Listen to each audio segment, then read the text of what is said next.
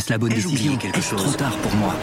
Prenez vos décisions d'investissement avec le soutien de Clarity AI. Gérez votre portefeuille tout en lui assurant une croissance durable grâce à l'association d'une IA puissante et d'une grande expérience de l'industrie. Notre technologie augmente l'efficacité des processus réglementaires, y compris ceux liés à l'article 29 de la loi énergie-climat. Réduisez les risques et atteignez vos objectifs de durabilité en vous basant sur des faits vérifiés et des méthodologies transparentes. Clarity AI, la technologie au service des décisions humaines. Rendez-vous sur clarity.ai et passez à l'action dès aujourd'hui.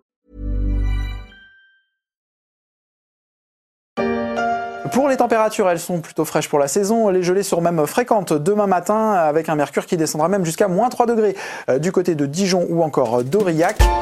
Pas forcément besoin d'écouter le bulletin de Météo France pour savoir qu'il va faire froid en ce 10 décembre 2020, même si le mois de novembre a été le plus chaud jamais enregistré dans le monde, selon le bilan annuel de Copernicus. Il commence donc à faire un peu plus froid, le chauffage tourne un peu plus fort, une bonne nouvelle pour les producteurs d'électricité, du moins en théorie.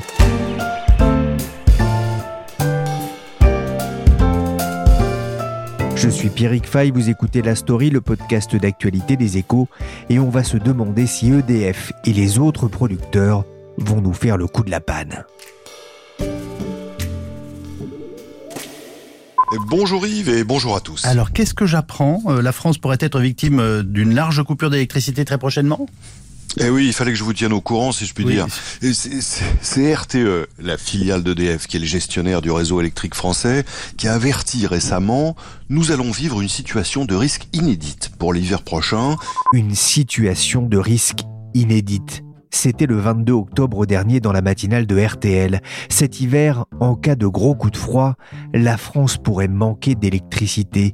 Une situation qui nécessite une très grande vigilance, avait déclaré dès le mois de juin François Brotte, le président de RTE, le gestionnaire du réseau électrique en France. C'était quelques jours avant l'annonce de l'arrêt définitif de la centrale nucléaire de Fessenheim en Alsace, comme on entend sur France 24. Après 43 ans d'activité, la fermeture de Fessenheim répond à l'objectif gouvernemental de baisser à 50% la part de nucléaire dans la production d'énergie française d'ici 2035. En fermant Fessenheim, la France n'a-t-elle pas mis la charrue avant les bœufs? Comme on pourrait le penser en entendant ces avertissements sur les risques de pénurie d'électricité au cœur de l'hiver, une situation d'autant plus étonnante que la France est l'un des principaux exportateurs d'électricité dans le monde. En visitant l'usine Framatome du Creusot mardi dernier, Emmanuel Macron a tenu à rappeler sa position concernant les avantages du nucléaire pour se chauffer et se nourrir, mais aussi pour se défendre avec l'annonce du second porte-avions nucléaire. De quoi rassurer la filière en France, mais pas forcément ceux qui craignent de voir des coupures électriques intervenir en plein hiver Quelle est la réalité de ce risque? Et pourquoi la France, qui produit tant d'électricité, risque-t-elle à un moment d'en manquer? J'ai appelé Sharon Vachebrot. Elle est journaliste aux échos, en charge du secteur énergétique. Alors Sharon, d'abord, on va rappeler qui fournit de l'électricité aux Français?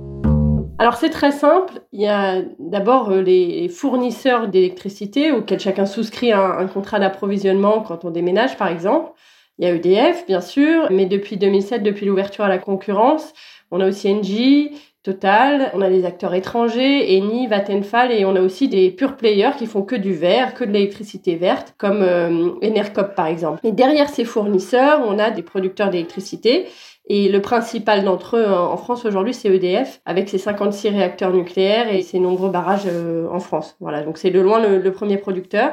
Et derrière, on a aussi d'autres producteurs, euh, Engie, euh, qui disposent de, de, centrales à gaz et barrages hydrauliques avec la CNR, par exemple. Et euh, Total également, voilà, dispose de centrales euh, au gaz. On a aussi quelques centrales à charbon en France, mais elles sont très peu nombreuses aujourd'hui. Quels sont les liens entre RTE, qui gère le réseau, et EDF Alors, c'est très simple. RTE, c'est une filiale d'EDF. RTE, ça veut dire Réseau de transport d'électricité. C'est une filiale d'EDF et de la Caisse des dépôts. Et RTE gère en monopole le, réseau haute tension français. Voilà, parce qu'il y a des investissements colossaux qui sont nécessaires pour entretenir et, développer ce réseau qui doit euh, intégrer les énergies renouvelables. Et donc, c'est une structure euh, en monopole euh, qui garantit cela. Ça veut dire que RTE fournit aussi les concurrents d'EDF hein? Oui, RTE fournit tout le monde en fait. Il assure le, le transport d'électricité pour l'ensemble du marché. et il a un tarif régulé pour ce transport. Ce tarif, il est fixé par la euh, Commission euh, de régulation de l'énergie et il est intégré dans chaque facture d'électricité. Donc en fait, quand chacun paye sa facture d'électricité, il paye en fait une, redevance à, RTE pour le transport de l'électricité. Alors une fois que le décor est planté, on va revenir sur RTE parce que c'est aujourd'hui euh, cette euh, filiale hein, qui crée l'actualité. J'ai envie de dire au printemps dernier, RTE avait prévenu qu'il y avait un risque de coupure ciblée sur le réseau électrique français. Comment est-ce que c'est possible? Alors RTE dans sa mission il doit garantir hein, le fonctionnement du réseau et la sécurité d'alimentation de tous les clients euh, en France. Et comme l'électricité ne se stocke pas, on doit toujours avoir suffisamment de production pour faire face à la demande et suffisamment de demande pour que la demande soit égale à la production. Et euh, cette année, on a une année extrêmement particulière euh, à cause de la crise sanitaire et pour ce faire aussi extrêmement particulière pour les producteurs d'énergie. En fait, les mesures de confinement prises au printemps par le gouvernement ont empêché EDF de réaliser la maintenance de ces centrales nucléaires. Cette maintenance, elle est presque toujours euh, programmée au printemps et à l'été pour avoir des réacteurs euh, nucléaires disponibles pour produire un maximum d'électricité pendant l'hiver, pendant la période où on en a le, plus besoin. Et là, ça n'a pas été possible en fait. On n'a pas pu faire la maintenance euh, au printemps et donc tout le, calendrier de maintenance d'EDF a été complètement chamboulé. Ils se sont retrouvés avec une production nucléaire prévue pour l'année au plus bas depuis 30 ans. Donc c'était du jamais vu. Ça, c'est au mois de juin. Le problème euh, pourrait être mineur hein, si on utilisait peu de nucléaire, mais en fait, c'est pas le cas. En France, le nucléaire, il faut le rappeler, c'est 70% de l'électricité consommée par les Français. Plus récemment, un RTE a écarté ce risque pour le, mois de décembre. Pour quelles raisons Alors, il y a plusieurs raisons. On a des raisons du côté de l'offre d'électricité et du côté de la demande. Alors, on va commencer par l'offre. D'abord, EDF a fait mieux que prévu, mieux que ce qu'il avait annoncé en juin. Il a pris plusieurs mesures pour repousser la maintenance quand c'était possible de certains réacteurs à la fin de l'hiver et il a euh, maintenu à l'arrêt certains réacteurs pour économiser du combustible nucléaire et donc éviter d'arrêter euh, ces centrales pour recharger euh, les réacteurs en uranium en, combustible. Ça, ça a amélioré significativement la disponibilité du parc d'EDF. Bon, il reste tout de même à un niveau historiquement faible, mais ça a amélioré un petit peu les choses. Ensuite, on a eu une année exceptionnelle en matière d'hydroélectricité avec énormément de pluie et donc on a des réserves dans les barrages très très importantes. Donc ça, ça rend les choses aussi euh, un peu plus rassurantes. Du côté de la demande, on a eu, euh, ça vous a pas échappé, euh, un deuxième confinement et donc ça a contribué à réduire la demande d'électricité, à la fois du côté des entreprises mais aussi du côté des ménages. Et, et donc en septembre-octobre, elle se situe encore à 2-3% en dessous de son niveau habituel. Et, et, en novembre, c'était environ à 5%, enfin on consommait à peu près 5% de moins d'électricité que dans les années passées. Voilà, donc tous ces effets cumulés ont permis d'améliorer euh, sensiblement la situation. Il n'y aura pas de coupure en, décembre, hein, c'est bon, on va pouvoir faire euh, cuire la dinde au moment de Noël, ou pas de dinde d'ailleurs si on n'en mange pas. Le risque, en revanche, n'est pas écarté pour les mois de, janvier-février, Sharon? Alors oui, c'est tout le problème justement. En fait, euh, comme je l'expliquais, EDF a décalé certaines opérations de maintenance de ses centrales à la fin de l'hiver, en février. Or, en février, on avait déjà un planning très très chargé de maintenance du parc euh, nucléaire d'EDF, puisque le parc vieillit et on a des opérations de maintenance de plus en plus longues, de plus en plus importantes qui arrivent sur ces centrales. Donc, on a un effet euh, conjoncturel qui vient euh, s'ajouter à une situation structurellement déjà fragile pour le réseau. Ce qu'il ne faudrait pas, c'est qu'il fasse trop froid, si j'ai bien compris. Ah bah oui, là, on serait vraiment en difficulté. En fait, RTE donne des chiffres très précis. Ils expliquent que si on a une température en février qui est en dessous des normales euh, saisonnières entre 2 et 7 degrés, alors il pourrait avoir des difficultés à assurer l'approvisionnement en, électricité. Les coupures ciblées, c'est un cas extrême. Que peut faire RTE pour éviter d'en arriver à cette extrémité? Les coupures ciblées, c'est effectivement le, cas très très extrême, je vous rassure. Hein. Avant d'en arriver là, RTE a bien d'autres leviers euh, à actionner. D'abord, il peut commencer par couper le courant d'entreprises volontaires pour réduire leur consommation euh, ponctuellement Bon, ces entreprises sont rémunérées pour cela et elles sont volontaires. Hein. Donc elles arrêtent leur chaîne de production pendant euh, une petite période et ça permet de passer le, pic de consommation. Ensuite, RTE peut procéder à des baisses de tension. Ça veut dire qu'en fait, on a toujours du courant, mais un petit peu moins de courant. Donc euh, des ampoules un petit peu moins flamboyantes, dirons-nous. Et euh, en dernier recours, le délestage, hein, ce qu'on traduit par coupure courte et, ciblée. Mais pour éviter d'en arriver là, le gouvernement a encore une autre carte dans sa manche il a demandé cette année euh, un effort particulier aux, consommateurs pour encourager les, économies d'énergie. Et il a notamment accordé un, coup de pouce thermostat. Alors c'est sur le même principe que ce qui a été accordé euh, pour la réparation des, vélos hein, après le premier confinement pour encourager les, les mobilités euh, douces. Et là, les pouvoirs publics euh, financent une partie de l'installation des, thermostats chez les particuliers. RTE a aussi lancé avec l'ADEME EcoWatt un dispositif éco-citoyen invitant les abonnés à réduire leur consommation les jours où la demande serait trop forte. Ils recevront alors un message en cas de risque de coupure. Si un quart des Français décalent une lessive au lendemain, cela correspond à la consommation d'une ville comme Bordeaux, expliquait un responsable de RTE aux échos. EcoWatt pourra aussi vous conseiller de ne pas recharger votre portable durant les heures de pointe.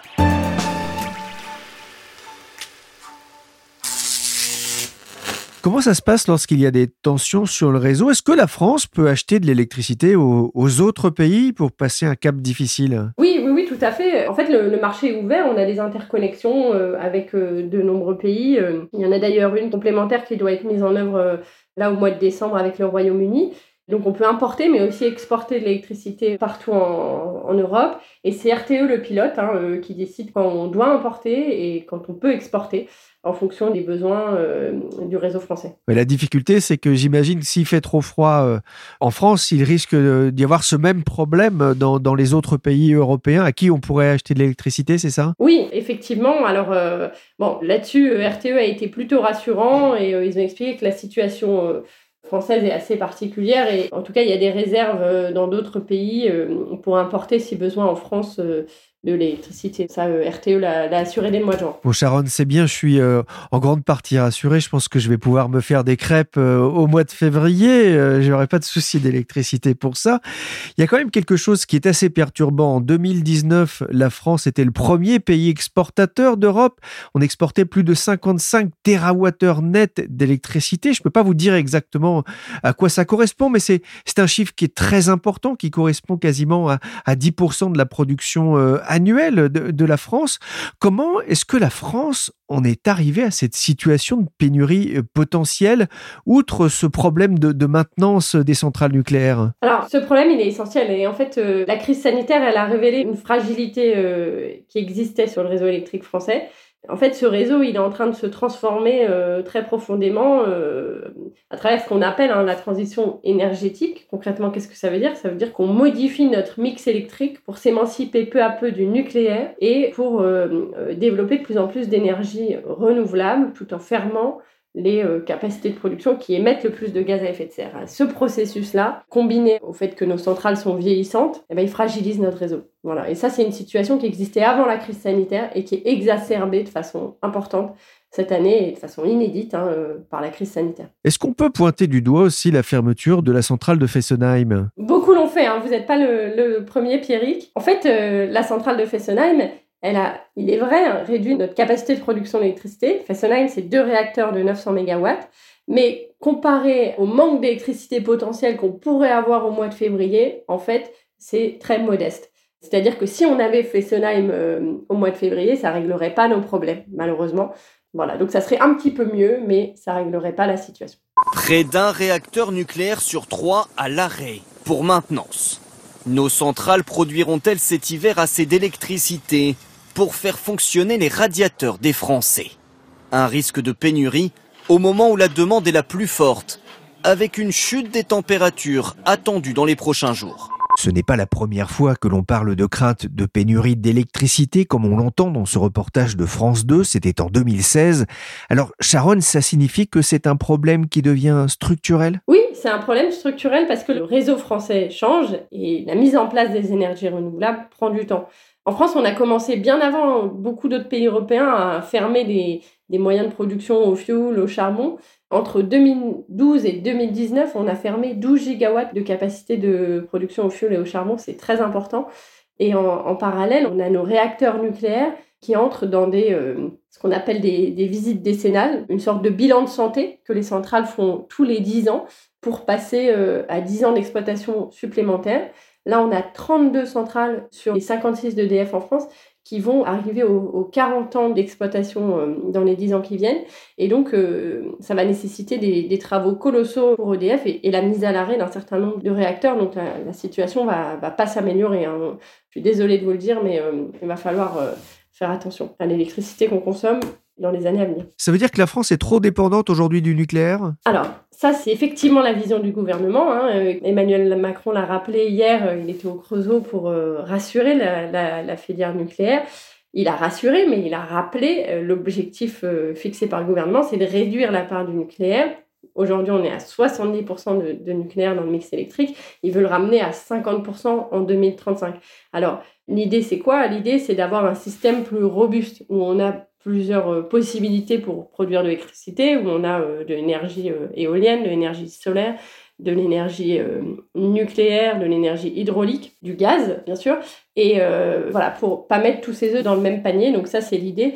Mais la France va pas pouvoir y échapper. Elle va aussi prolonger la durée de vie de son parc nucléaire. là, on parle d'aller jusqu'à 50 ans certains vont déjà au-delà. On attendait beaucoup hein, du fameux EPR, le, réacteur de nouvelle génération qui est situé à Flamanville et qui devait apporter là aussi une solution à long terme pour les besoins énergétiques euh, en France.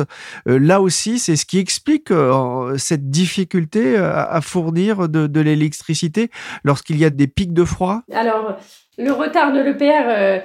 Oui, on peut aussi l'incriminer, hein, effectivement, comme la, la, fermeture de Fessenheim.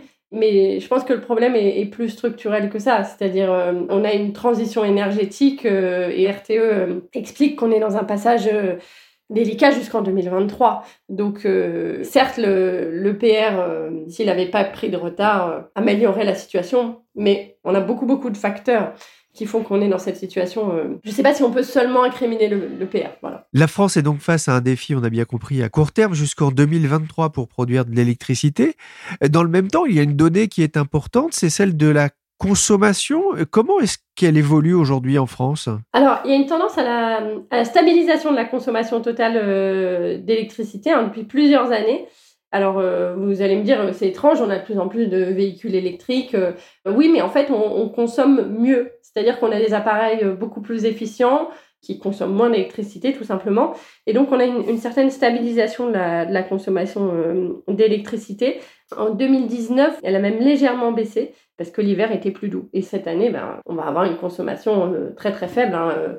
Vous l'aurez compris, la mise à l'arrêt des usines pendant le confinement a vraiment fait chuter la demande d'électricité. Donc euh, cette année, elle ne sera pas euh, représentative. La bonne nouvelle pour RTE, donc, c'est qu'il n'y aura pas de coupure à Noël parce que il a fait moins froid, qu'on a consommé aussi moins d'énergie avec le confinement. Vous, vous le disiez, Sharon.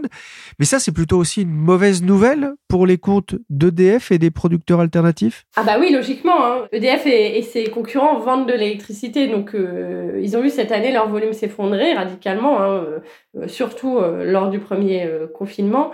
Et euh, au, global, entre janvier et septembre, EDF a indiqué avoir perdu 2 milliards d'euros de, chiffre d'affaires euh, à cause de la crise euh, sanitaire. Et le manque à gagner, il est principalement lié à la, chute de la production nucléaire hein, et à la chute de la demande d'électricité.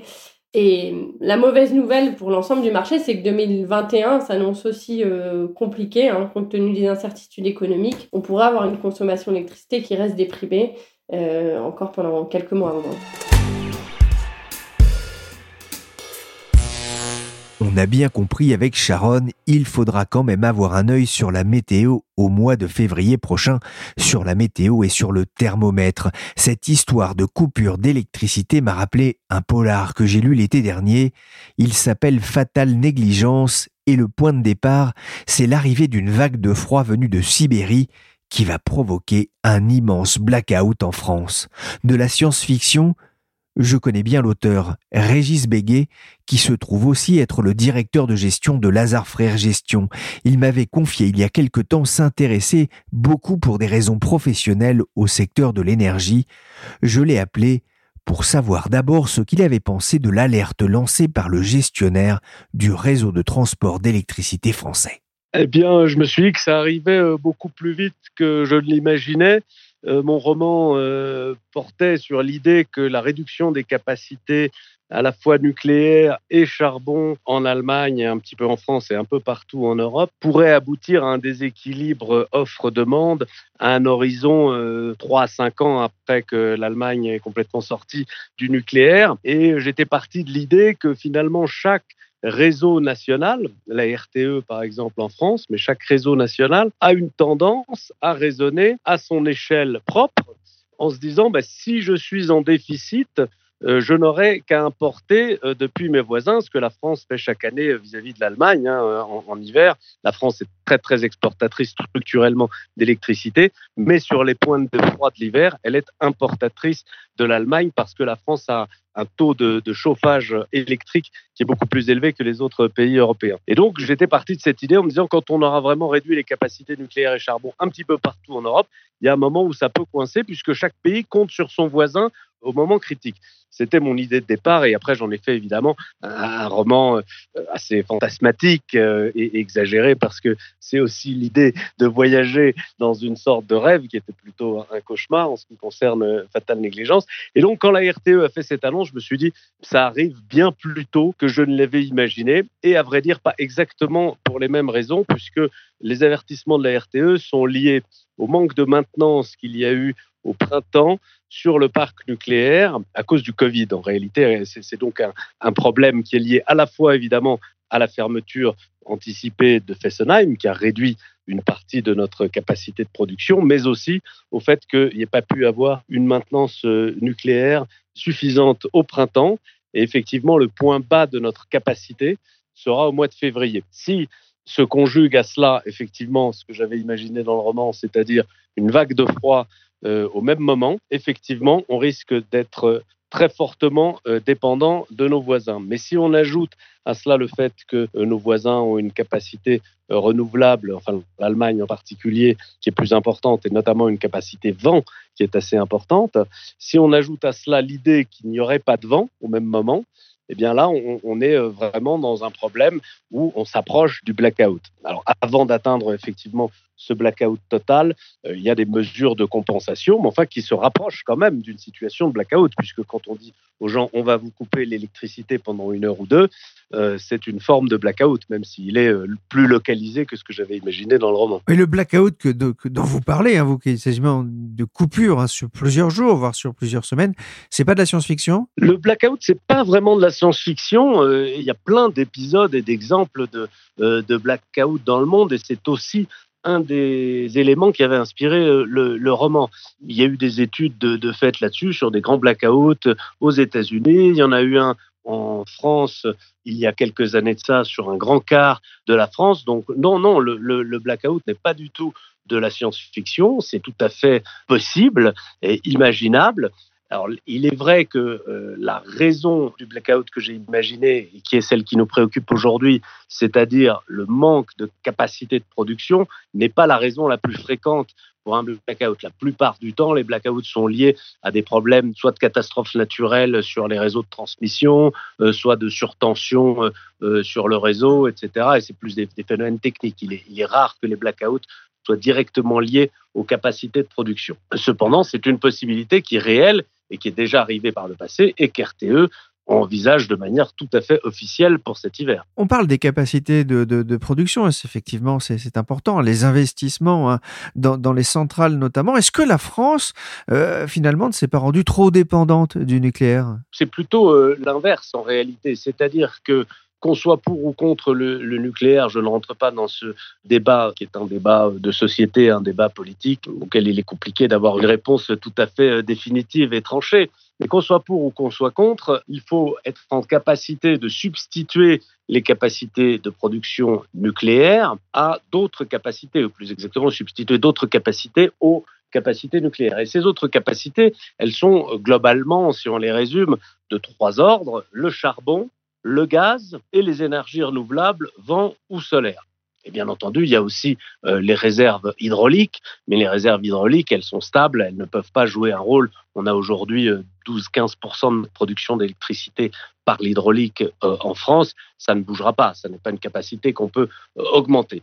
Donc on peut choisir de substituer du nucléaire du charbon, du gaz ou des énergies renouvelables. Le charbon et le gaz se rapprochent beaucoup plus de la façon dont on utilise le nucléaire, c'est-à-dire en anglais on dit base load, c'est-à-dire en énergie de base où on peut euh, voilà produire à sa guise euh, en fonction des besoins énergétiques. Le renouvelable, c'est toute la question du renouvelable, c'est que vous ne produisez pas quand vous voulez, mais vous produisez quand le climat vous permet de produire, c'est-à-dire quand il y a du soleil ou quand il y a du vent. Et ça ne correspond pas nécessairement au moment où vous avez besoin de produire. Et par conséquent, vous ne pouvez pas substituer une énergie qui est disponible de manière constante à une énergie qui n'est disponible que quand elle en a envie. Forcément, vous êtes obligé de garder un mix, le mix entre euh, production, euh, capacité de réserve et euh, énergie renouvelable, le mix qui est couramment admis, c'est 30% de renouvelable contre 70% de capacité classique. Et par conséquent, si on diminue le nucléaire, on ne peut pas le remplacer dans son intégralité par du renouvelable, on ne peut le remplacer que partiellement par du renouvelable, et également, en parallèle par du gaz et du charbon. Or, pour d'autres raisons, on a éliminé aujourd'hui le charbon. Non seulement on a éliminé l'idée d'augmenter ses capacités de charbon, mais on est même en phase de réduction des capacités de charbon, voire pour ce qui concerne la France, de disparition totale de ses capacités charbon. Il reste donc comme seule alternative un mix renouvelable gaz et évidemment le mix renouvelable gaz aujourd'hui n'a pas été aussi rapidement développées que n'ont été réduites euh, les capacités euh, nucléaires. C'est pourquoi on se retrouve euh, dans une situation qui est difficile, qui est encore une fois liée à un phénomène conjoncturel, puisque c'est cette maintenance liée à la maladie du Covid qui a provoqué cette accélération de la fermeture des capacités nucléaires. Donc on peut s'imaginer que ça ne se reproduira pas l'année prochaine. Mais cependant, voilà, on a fait preuve d'un peu de, témérité en fermant Fessenheim, c'est certain. Merci Régis Béguet de Lazare Frères Gestion, auteur de Fatale Négligence, édité en poche par Lucien Souni, Plume Noire. Merci aussi à Sharon Vachebrot, spécialiste de l'énergie aux échos. La story, le podcast d'actualité des échos, s'est terminé pour aujourd'hui. L'émission a été réalisée par Willy Gann, chargé de production et d'édition Michel Varnet. Vous pouvez nous retrouver sur toutes les plateformes de téléchargement et de streaming de podcasts. Abonnez-vous pour ne manquer aucun épisode. Pour l'actualité en temps réel, rendez-vous sur leséchos.fr.